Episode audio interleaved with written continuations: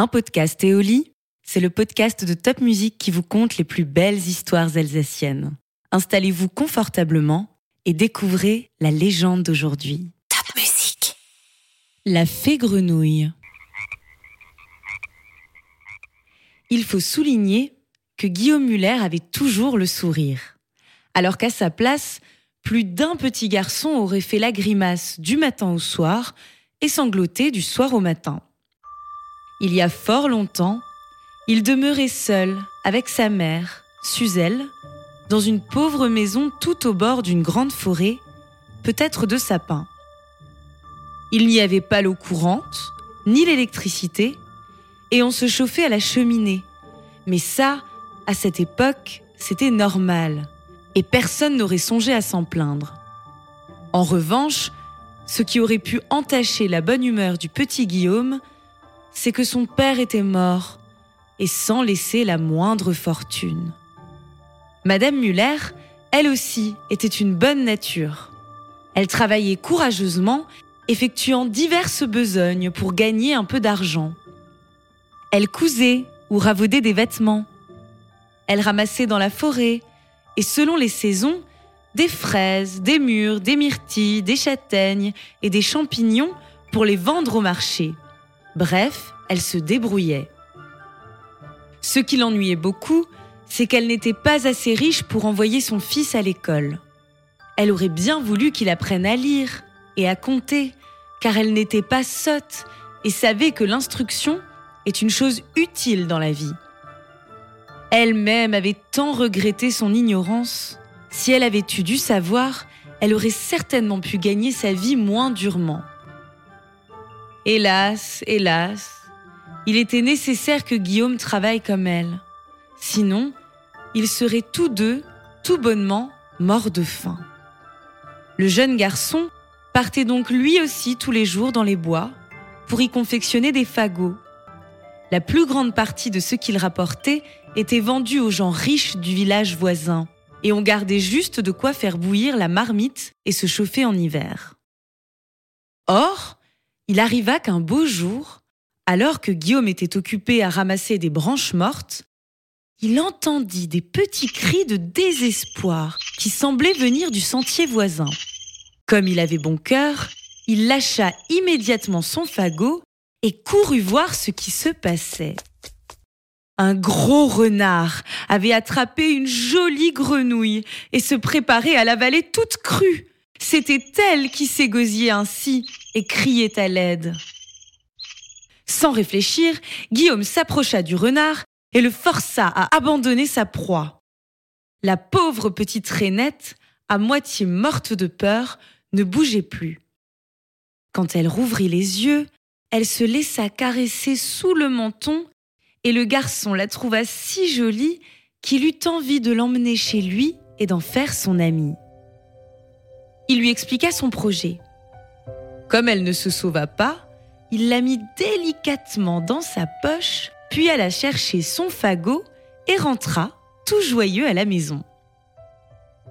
Suzelle, sa maman, fut un peu surprise, mais elle ne le contraria pas. Elle lui donna même une boîte et un vase plein d'eau pour que l'invité ait sa propre chambre. Elle demanda pourtant à Guillaume, pendant qu'il tapissait celle-ci d'herbes fraîches et humides. Que veux-tu faire de cette bête, mon fils? Il y en a par centaines, des semblables dans le pays. Il se retourna vers elle, un large sourire aux lèvres, et répondit C'est vrai, mais celle-ci, elle est très spéciale pour moi. Je lui ai sauvé la vie. Je voudrais maintenant qu'elle soit heureuse, comme une princesse. Sa mère sourit, lui embrassa la joue et conclut. Très bien, garçon, mais prends-en bien soin. Veille à ce qu'elle ne dépérisse pas, qu'elle ne regrette jamais sa liberté.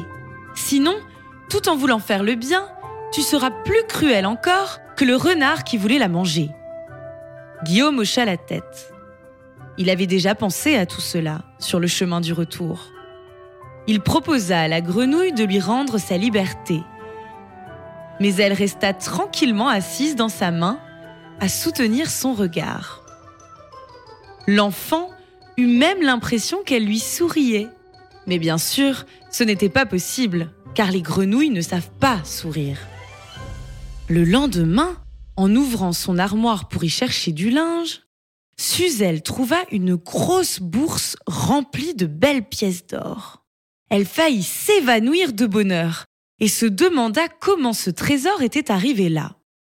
Elle en profita pour faire réparer le toit et les fenêtres de la maisonnette et pour acheter plusieurs meubles qui améliorèrent leur confort. Sans dire mot, elle apporta quelques grosses mouches à la grenouille qui les accepta sans faire de manière. Guillaume et sa mère n'avaient pas cessé de travailler lorsque la bourse leur avait été offerte. Mais bientôt, ils en eurent dépensé la dernière pièce.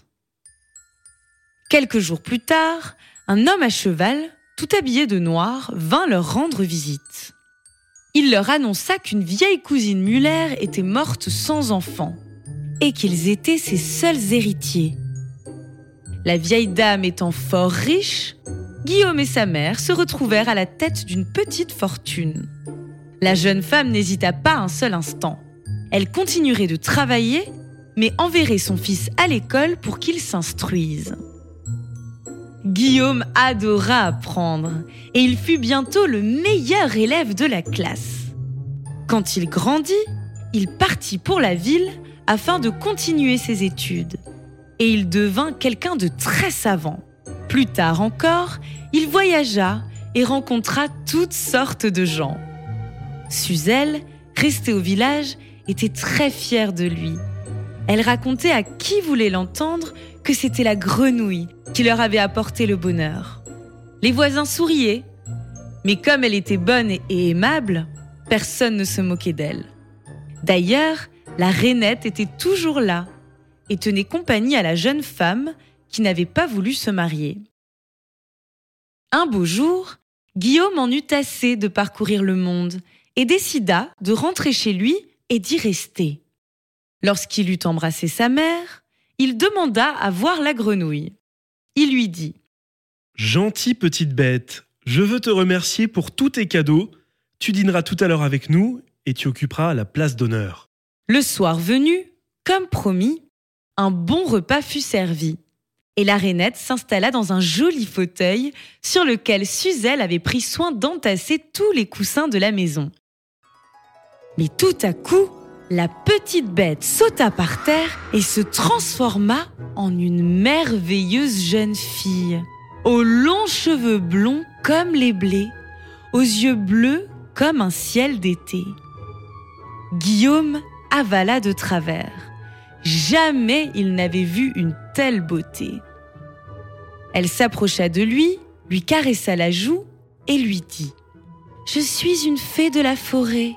Je t'ai souvent observé quand tu étais petit et que tu ramassais, sans jamais te plaindre, des branches mortes dans les bois.